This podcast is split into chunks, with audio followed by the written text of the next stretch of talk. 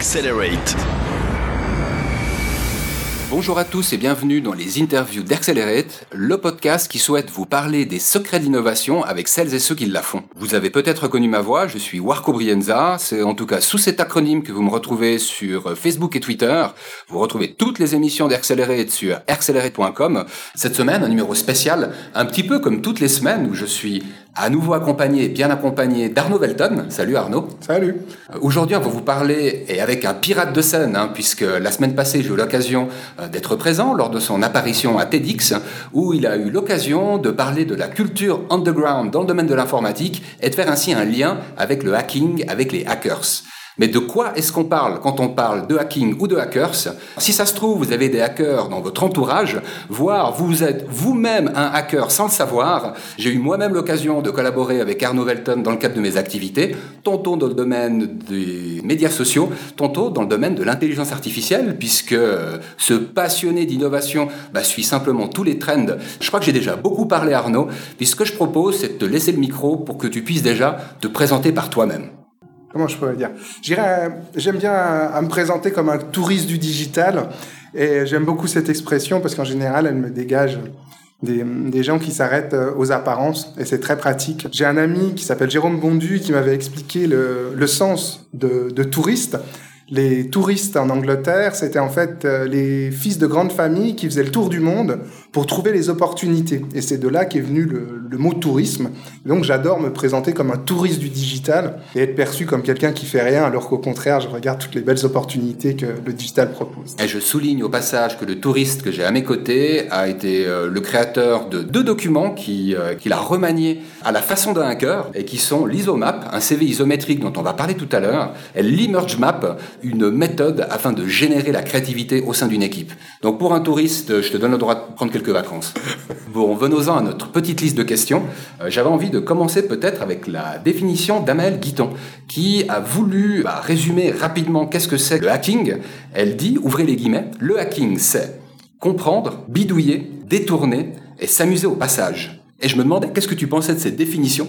J'aime beaucoup la définition, mais je mettrais s'amuser en premier. Je pense que dans notre communauté, on commence par aimer s'amuser. Pas jouer, mais aimer s'amuser. On s'amuse avec les choses et les détourner, c'est vrai que c'est rigolo. Je pense que c'est de la curiosité à la base. Ça me rappelle en fait la devise des alchimistes qui est vouloir, savoir, oser, se taire. Voilà. Alors là, je suis totalement d'accord avec toi. Moi, je l'utilise assez souvent. Sauf que je considère que maintenant, si on pouvait parler d'alchimie 3.0, le dernier mot serait partager et non se taire, parce qu'on est rentré dans une société où le fait de partager l'information permet de faire progresser la société. C'est ce que je dis dans TED, enfin dans TED où tu m'as vu.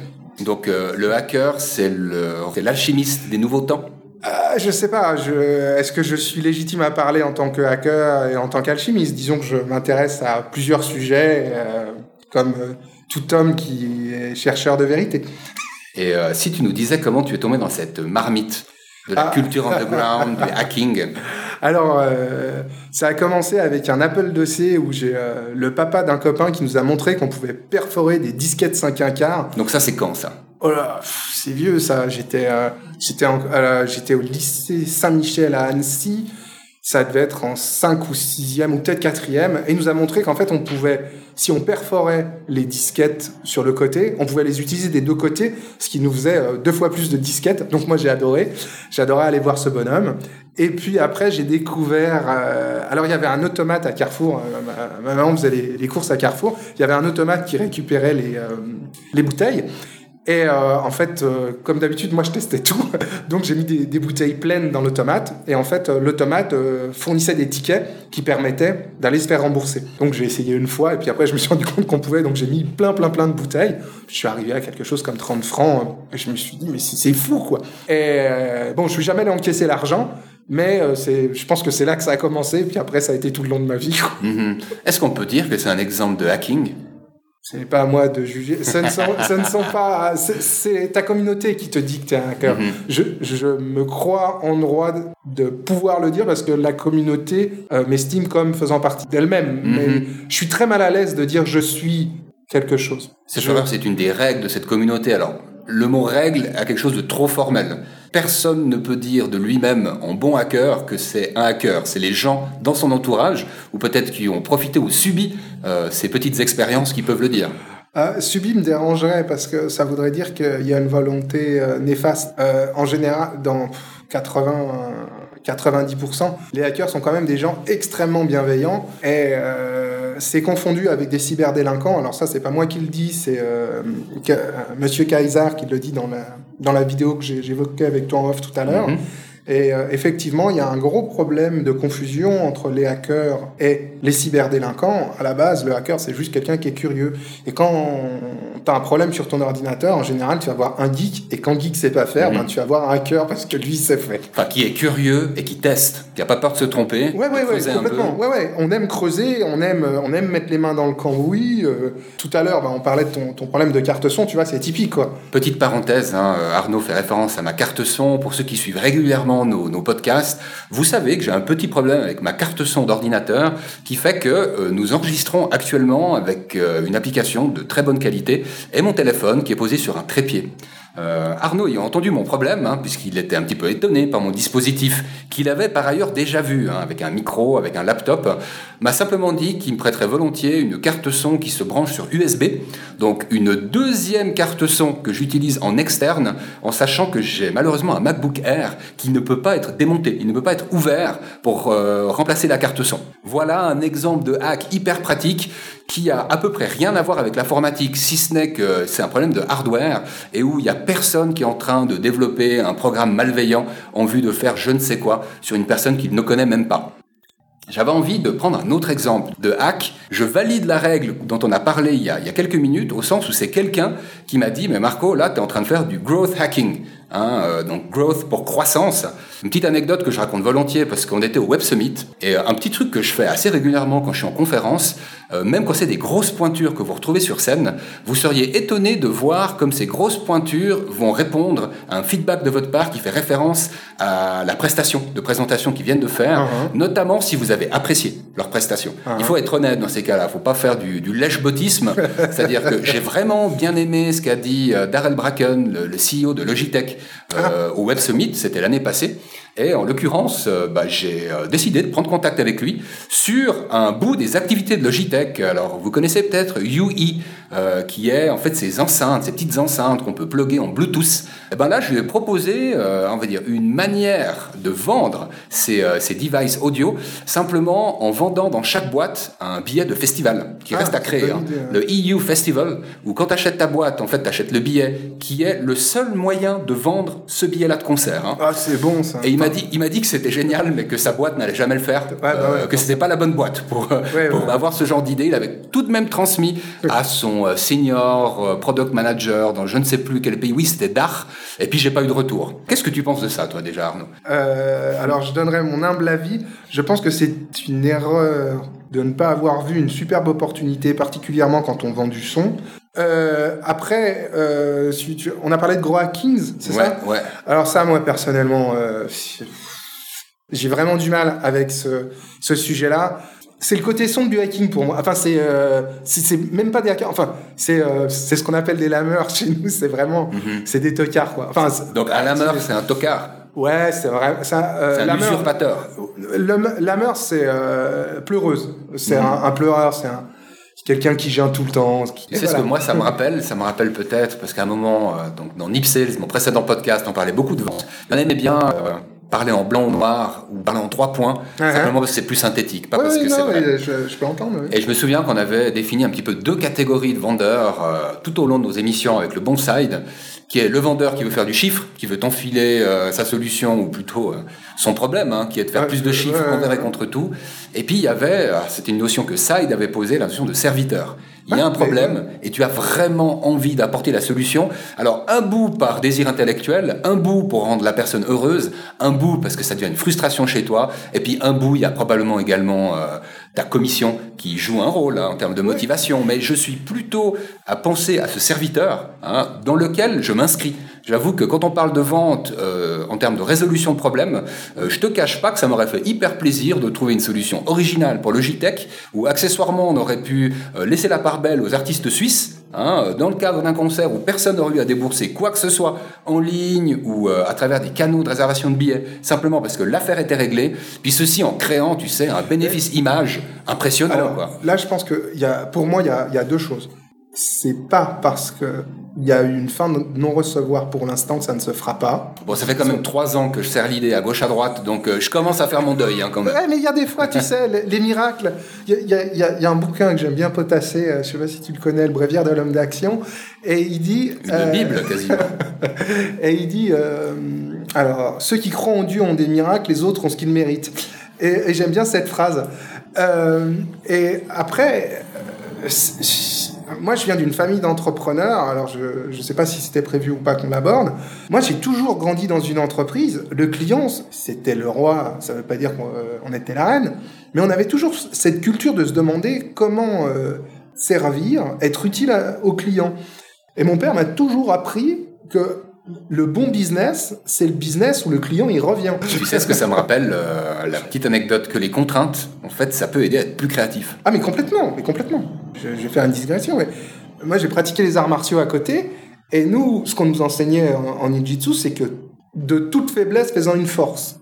Et ça, ça, ça vient du... Alors je sais plus si c'est le Bushido ou euh, les, les règles ninja, mais c'est vraiment... euh, Moi j'ai toujours approché les choses, à chaque fois que j'ai un problème, bon ben, par exemple j'ai des, des problèmes de santé ou des choses comme ça, ben, j'essaye euh, au contraire d'en d'en faire une force et de les utiliser en disant, bah oui, je suis un hypersensible, bah ouais, bon, euh, comment je peux utiliser ça Hmm. Venons-en à tes créations. Euh, J'avais envie de reparler du CV isométrique de l'Emerge Map. Ouais. Au moment où tu m'as montré ça, ça va être difficile à expliquer seulement avec l'audio. Ah ben c'est euh, c'est si- fait exprès. hein. Si vous êtes intéressé à ces deux créations, je vous recommande vraiment de cliquer sur les liens de l'émission afin que vous voyez à quoi ressemble un CV isométrique, respectivement à quoi ressemble la démarche d'Emerge Map. Donc euh, je refais allez, quelques mots-clés pour chacun des concepts. Le CV isométrique, c'est simplement une autre manière de se présenter d'un point de vue professionnel. Et l'Emerge Map, c'est une méthode pour que la créativité soit générée d'une équipe qui se connaît ou pas, hein, si je ne me Mmh, trompe ouais, pas. ouais. D'où est venue bah, l'idée de générer ces deux créations? Moi, c'est euh, ça vient de problématiques. Alors, euh, le CV, parcours de vie un peu compliqué à une époque, on s'étendra pas dessus. Euh, je me retrouve à chercher du travail où on m'explique qu'on comprend pas le lien entre le fait que j'ai fait graphisme, communication, audiovisuel, marketing et intelligence économique, veille stratégique euh, comme cursus. Très honnêtement, pour te parler de mon vrai ressenti, c'est que ça me prend grave la tête. Je vous demande juste de regarder mon CV et euh, donnez-moi ma chance. Donnez-moi quelque chose à faire et vous allez voir. Donc je vais vous faire un plan, comme ça vous verrez tout ce que j'ai fait, les liens, et apparemment vous ne faites pas le lien comme moi, ça me paraît tellement logique que je sais même pas comment vous l'expliquer. Donc euh, bah, c'est né d'un besoin, effectivement, d'expliquer que j'avais des missions courtes, certes, parce que je réussissais mes missions, donc euh, bah, elles étaient finies. Donc les gens me disaient, ah, mais vous restez pas dans les entreprises Et je disais, bah oui, j'ai une mission, je la finis, c'est normal. Je suis arrivé au, au résultat euh, qui était attendu. Donc bah oui, ils m'ont pas renouvelé. C'est vrai que ça m'est arrivé plusieurs fois en plus, hein, des, des trucs où euh, les mecs me disaient, bah écoutez, on arrête la mission avant prévu euh, quand j'étais en intérim, vous avez fini. Donc, donc je, je perdais de l'argent à avoir travaillé trop vite et avoir du résultat au lieu d'avoir une prime. Et puis, d'un autre côté, je me suis beaucoup investi dans tout ce qui est associatif. Donc c'était simplement pour montrer que j'étais capable de m'investir sur du très long terme, sur plusieurs projets en même temps, et dire, bah, vous voyez, euh, en même temps j'étudiais, en même temps j'étais dans l'associatif, et en même temps je travaillais. Et ces trois choses-là, vous pouvez les voir sur une timeline. Alors euh, je dirais que dans la petite ville où j'étais, c'était peut-être un peu avant-gardiste. Par contre, j'ai eu la chance que ça soit repéré assez rapidement sur Paris, euh, où là j'ai reçu un bon accueil auprès du- d'une école qui s'intéressait à la mise en scène de l'information. Pour faire court. Ce que je trouve très intéressant, c'est qu'en fait, tu es parti d'une situation ultra réelle, vo- voire même une de ces situations euh, du train-train quotidien. C'est-à-dire, ce que tu me racontes là, j'ai, je pense, quelques centaines d'amis qui ont pu me Ah oui, raconter c'est- des c'est- choses très très similaires. Euh, hein, cette forme d'incompréhension qu'on peut ressentir, qu'au bout d'un moment, on subit, puis que finalement, on accepte tout en avançant. Bah, moi, l'impression que j'ai, c'est qu'à un moment, t'as pas voulu l'accepter comme ça, en disant peut-être qu'on peut faire mieux. Puis finalement, tu as fait une proposition euh, en espérant que ça puisse être perçu comme mieux. Et puis, bah, certains l'ont perçu effectivement comme un réel apport, puis d'autres n'ont pas forcément compris, quoi, comme euh, mon, mon épisode de tout à l'heure.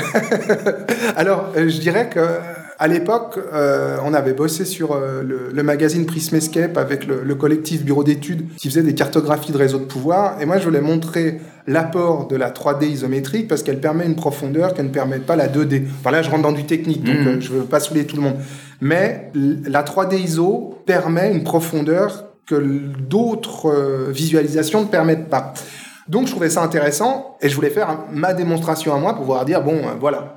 Et puis bah, voilà, c'est trouvé que j'ai eu la chance de tomber sur euh, l'opportunité qu'on me dise bah faites ça pendant un mois et j'ai fait ça en un mois. Mhm.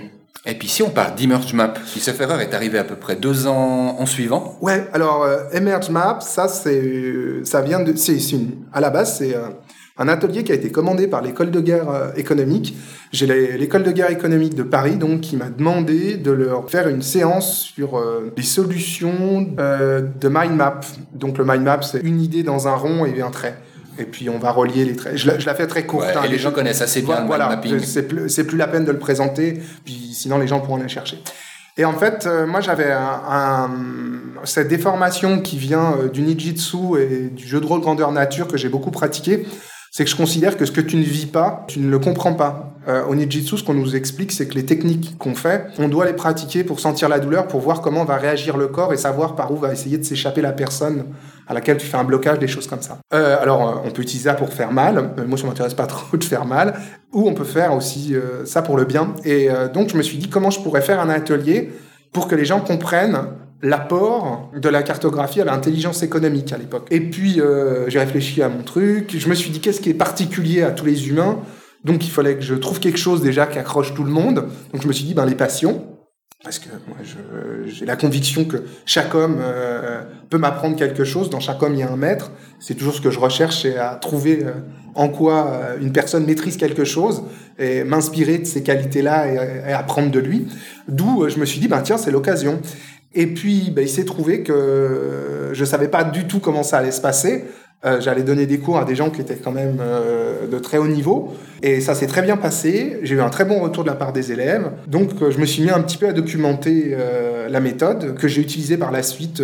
Alors, ben, en start-up, en ONG, en think tank.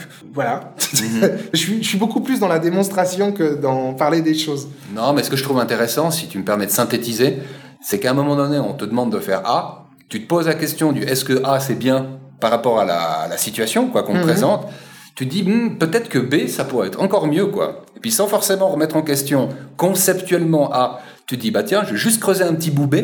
Et puis à un moment donné quand tu testes B, puis qu'effectivement il y en a plusieurs qui ont la même intuition que toi, tu te dis bon bah il y a peut-être des chances que B puisse être éventuellement meilleur que A pour une partie de la population euh, significative. Mhm. Et euh, je vois que c'est pas mal à travers le test. J'imagine l'erreur, parce que quand il y a test, il y a aussi des erreurs, mais qui permettent d'avancer. C'est pour ça que moi j'adore les erreurs. C'est à moi c'est mes maîtres euh, pour arriver plus facilement au succès. Et je trouve très intéressant finalement que plutôt que de prendre le hacking comme des développements informatiques malveillants qui fait qu'à un moment donné on risque de se retrouver grugé sur Internet, on parle plutôt alors j'ai plus envie d'utiliser le mot trouveur que chercheur, parce que souvent le chercheur, il passe sa vie à chercher, et puis finalement on se demande bien s'il a trouvé ou pas, tandis que là j'ai l'impression qu'on va tester, tester, tester, tester, jusqu'à trouver quelque chose, ou alors à le laisser de côté, parce que les tests, en fait, ils n'ont pas donné quelque chose de positif. Alors effectivement, c'est caractéristique de, ce que je connais, parce que moi je ne pratique pas le, hacking technique informatique, il hein, faut le savoir. Mm-hmm. Ça a été un choix à un moment de ne pas acquérir cette compétence pour pas qu'il y ait de problème, ce qui me permet... Euh, d'être sur euh, parfois des événements où, bah, quand bien même je voudrais, je ne saurais pas faire. Et c'est une sécurité que j'ai choisi d'avoir, de ne pas savoir faire. Mais effectivement, un hacker va commencer à travailler en cherchant des failles de sécurité et en essayant tout ce qu'on appelle des ports, c'est-à-dire des, des, des, portes ouvertes ou fermées ou sécurisées. Demandez plutôt à des spécialistes, il y en a plein en Suisse qui sont très bons. Je pourrais vous en citer si besoin. Fais gaffe, je vais te prendre au mot, quoi. Ah, mais pas de souci. bon, euh, j'avais envie qu'on vienne sur la notion de système. Hein. J'en connais pas autant que toi sur la culture underground, ni sur le hacking à proprement parler. Mais par contre, j'ai vu à travers différents articles que la notion, que le, la notion de système revenait souvent.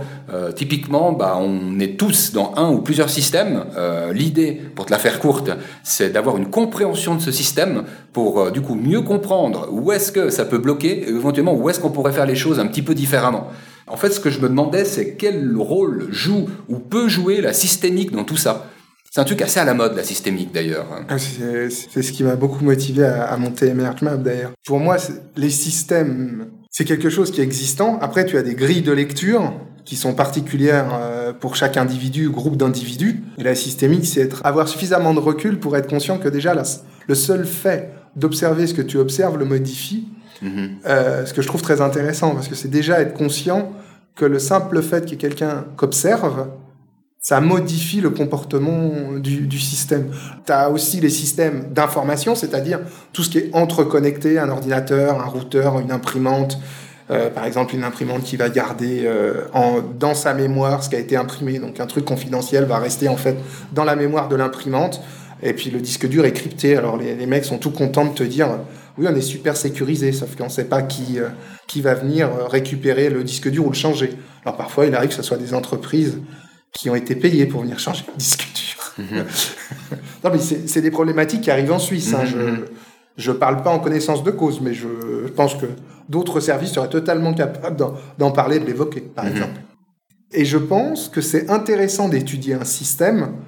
Moins tu l'altères, enfin, moins il est conscient de ta présence, parce que plus il est conscient de ta présence, plus il s'autorégule. C'est comme, c'est comme la vidéosurveillance ou euh, si on te met une vidéosurveillance, c'était le cas en Angleterre, ils ont mis beaucoup de vidéosurveillance, donc il y avait moins de violence dans la rue, mais il y avait des pics de violence dans les zones où il n'y avait pas de caméra. Donc au final, en fait, les mecs te chopaient et te traînaient dans un coin où ils te massacraient la gueule parce qu'ils savaient qu'il n'y avait pas de caméra mhm. pour pas que tu bouges. Euh, et ils te laissaient pas partir de, de ce tout petit espace parce qu'ils savaient que c'était là qu'ils pouvaient te, mhm. te massacrer. Mhm. Le fait d'observer, euh, après, il y a des gens qui en parlent vachement mieux que moi. Mais comme quoi, le pirate a souvent euh, un coup d'avance. Hein, et puis avec un petit peu d'intelligence, avec un petit peu d'intelligence en fait, on peut euh, passer outre n'importe quel système de sécurité. Ça, c'est d'autres spécialistes de l'informatique qui ont. Ah ouais, non, mais ça, y a pas là-dessus, il y a pas. Euh, enfin, celui qui vous vend de la sécurité, je pense que c'est pas quelqu'un de parole. bon, alors. Non, enfin, attendons-nous. Hein. Il y a sécurité, sécurité, mais celui qui vous garantit qu'il n'y aura jamais aucun problème, euh, j'espère qu'il a une bonne assurance. Avant de conclure et de, passer à la, à la, citation inspirante, j'avais assez envie de revenir sur ton talk TEDx Geneva, qui s'est déroulé il y a un petit peu plus d'une semaine, je crois que c'était dix jours à compter de cet enregistrement. C'est en fait ton apparition sur scène qui m'a bah déjà qui m'a donné l'idée de ce titre, Pirate de scène, et qui, et qui, ensuite euh, m'a fait vraiment ouvrir les yeux sur euh, des notions qui sont pas claires dans l'esprit des gens, mais qui sont vraiment passablement d'actualité, celles euh, des pirates, des hackers. Peut-être un peu plus large que ça hein, dans ta présentation, mais au final, ça m'a également rappelé. Alors d'une part, comme le format conférence est énormément utilisé pour faire sa propre publicité, hein, son propre mhm. marketing. Alors euh, chez TED et chez TEDx, on est très très euh, vigilant à pas mettre de publicité là-dessus. Mais quand même, au final, quand on est face à un public eh ben, on fait son auto-marketing. Hein. Ils ont quand même mentionné tu étais Arnaud Velton. Ouais, voilà. Et, je m'en serais bien passé, mais ils ne voulaient pas ça. Euh, nous-mêmes ayons organisé euh, trois, trois conférences, euh, et tu étais d'ailleurs à l'édition de, Genève, je me demandais si en tant que speaker, tu avais quelques recommandations à faire hein, en termes de préparation, pour se sentir à l'aise, puis finalement pour performer dans la communication qu'on fait. Alors, déjà, je pense qu'il faut être à l'aise avec son sujet pas aller sur un sujet qu'on connaît pas. Ça, je pense que c'est une priorité. Il faut vraiment être à l'aise et euh, se sentir bien vis-à-vis du sujet qu'on évoque.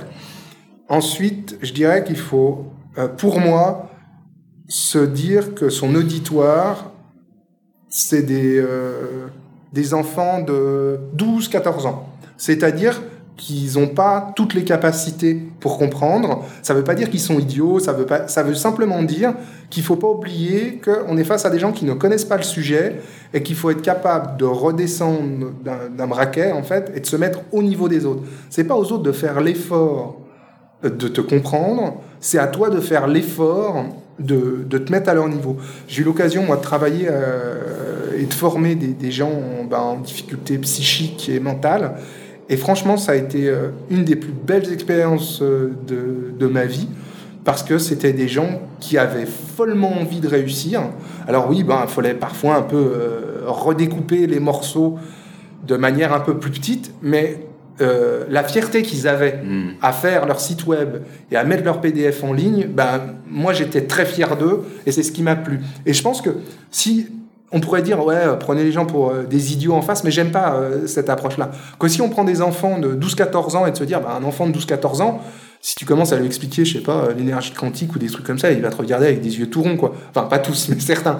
Alors que si tu, si tu y vas avec de la bienveillance en te disant, bon, faut que je descende, faut que je me mette au niveau des gens pour qu'ils comprennent et surtout qu'ils passent un bon moment. Faut vraiment que tu te dises, moi, je veux que les gens là, ils passent un moment, ils apprennent quelque chose, ils puissent en parler après. Parce que si tu veux que ton message passe bien, pour moi, c'est qu'il faut que les gens, ils soient, euh, ils partent avec une histoire à raconter. Tu vois que limite le soir, quand ils rentrent, ou euh, le samedi quand ils boivent euh, un verre entre potes, ils disent Ah, j'ai vu un bonhomme. Bah, si tu as réussi à faire passer ça, tu, tu lui as donné une raison d'exister et de parler d'un sujet. Et je pense que ça, c'est, pour moi, c'est une bonne approche. Et un dernier conseil, alors moi j'ai utilisé juste avant des fleurs de bac. Alors si vous connaissez pas, ben, je vous invite à regarder. Euh, je sais pas si ça m'a aidé, mais en tout cas moi j'étais bien content de les avoir. voilà. Alors, si tu me permets d'ajouter euh, deux trucs. Alors, il y en a un que vraiment tout le monde peut faire. Et le deuxième, allez, ceux qui veulent vraiment, celles et ceux qui veulent vraiment. Un petit truc que je fais, mais euh, qui date d'il y a longtemps. J'ai pris la, j'avais pris l'habitude, je le fais moins d'ailleurs en ce moment. J'avais pris l'habitude de rentrer dans la salle quand le public n'est pas encore assis et de simplement me mettre sur scène dans la position où je vais présenter. Il y a souvent un pupitre et de simplement dire bonjour à tous et bienvenue. Ne serait-ce que ça, donc vous êtes tout seul, ou parfois il y a un technicien à côté de vous qui est en train de régler l'image ou le son, et simplement je dis bonjour à tous et bienvenue, Euh, un petit peu à la manière de présenter ce, podcast d'ailleurs, hein, puisque je commence également par bonjour à tous et bienvenue, et vous seriez étonné de voir comme ça peut démystifier complètement le nombre de personnes qu'il peut y avoir devant vous.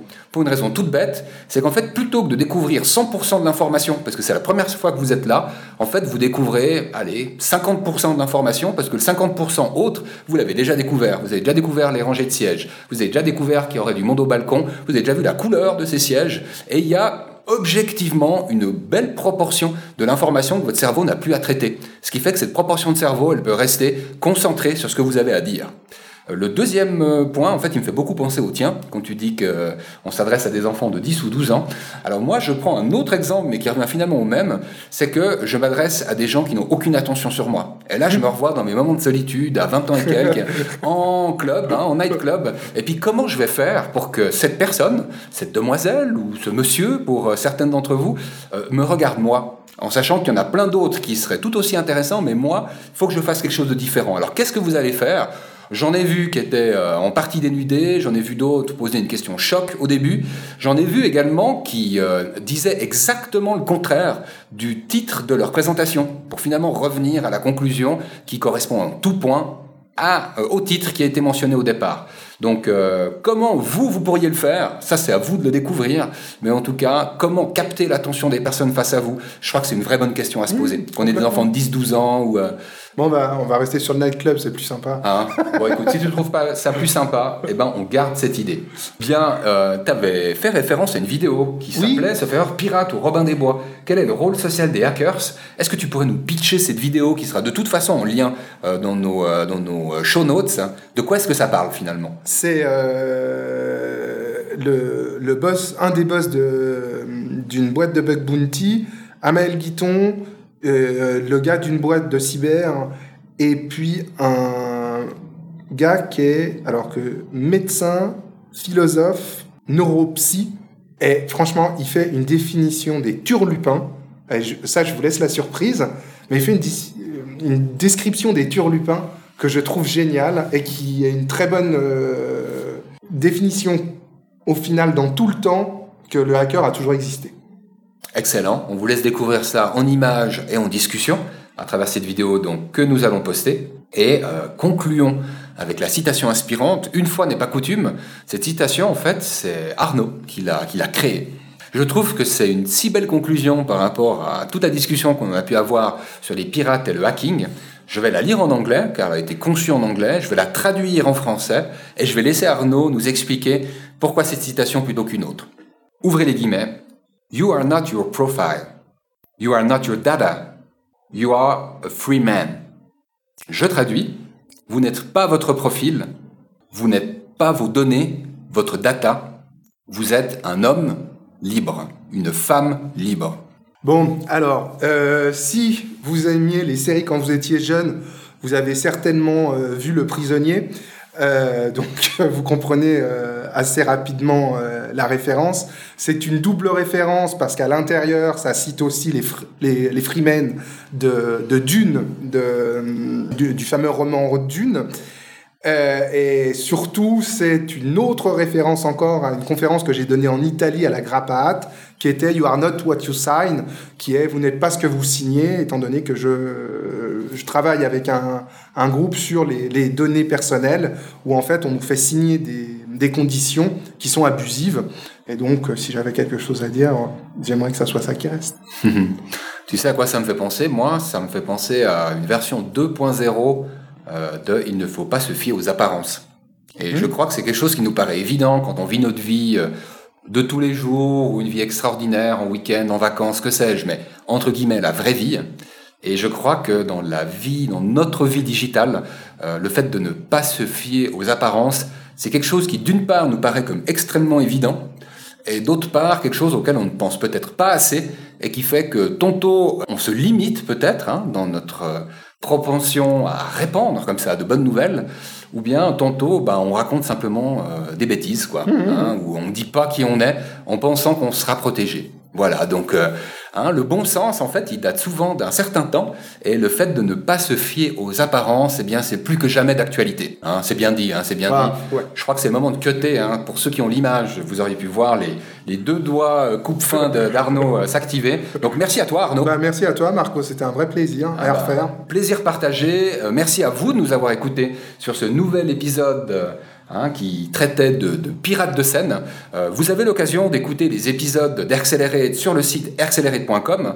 Nous sommes également présents à travers les médias sociaux. Alors SoundCloud et iTunes Music Store, c'est deux plateformes sur lesquelles vous retrouvez tous nos épisodes. Vous pouvez également vous abonner et nous laisser des, des commentaires. C'est quelque chose qui nous aide beaucoup à avancer, à progresser. Euh, vos commentaires en particulier. Donc n'hésitez pas, soyez dans l'abondance. On adore ça. On aime également répondre, même quand c'est euh, des critiques. Voilà, volontiers des critiques constructives. On aime ça. Autrement, à travers les médias sociaux, vous pouvez vous adresser à moi, Warco Brienza. Alors c'est un M inversé, hein, ce qui fait que c'est un W, W-A-R-C-O Brienza. Et euh, c'est un patronyme que vous retrouvez sur Facebook, vous retrouvez également sur Twitter. D'ailleurs, euh, j'ai mentionné ton, euh, ton patronyme à toi, hein, Biscom, sur Twitter. Il sera également mentionné sur les notes de l'émission. Nous sommes présents autrement sur Medium, sur LinkedIn. Il vous suffit pour cela de taper Accelerate. Attention, c'est une orthographe à couper au couteau, A-I-R-2-C-E-L-E-R-A-T-E. Donc je crois que j'ai joliment tout dit. Quant à nous, on va se retrouver dans deux semaines environ. En attendant, bien créez, voilà, remettez les choses en question, bidouillez et euh, n'hésitez pas à partager. À dans deux semaines, bye bye.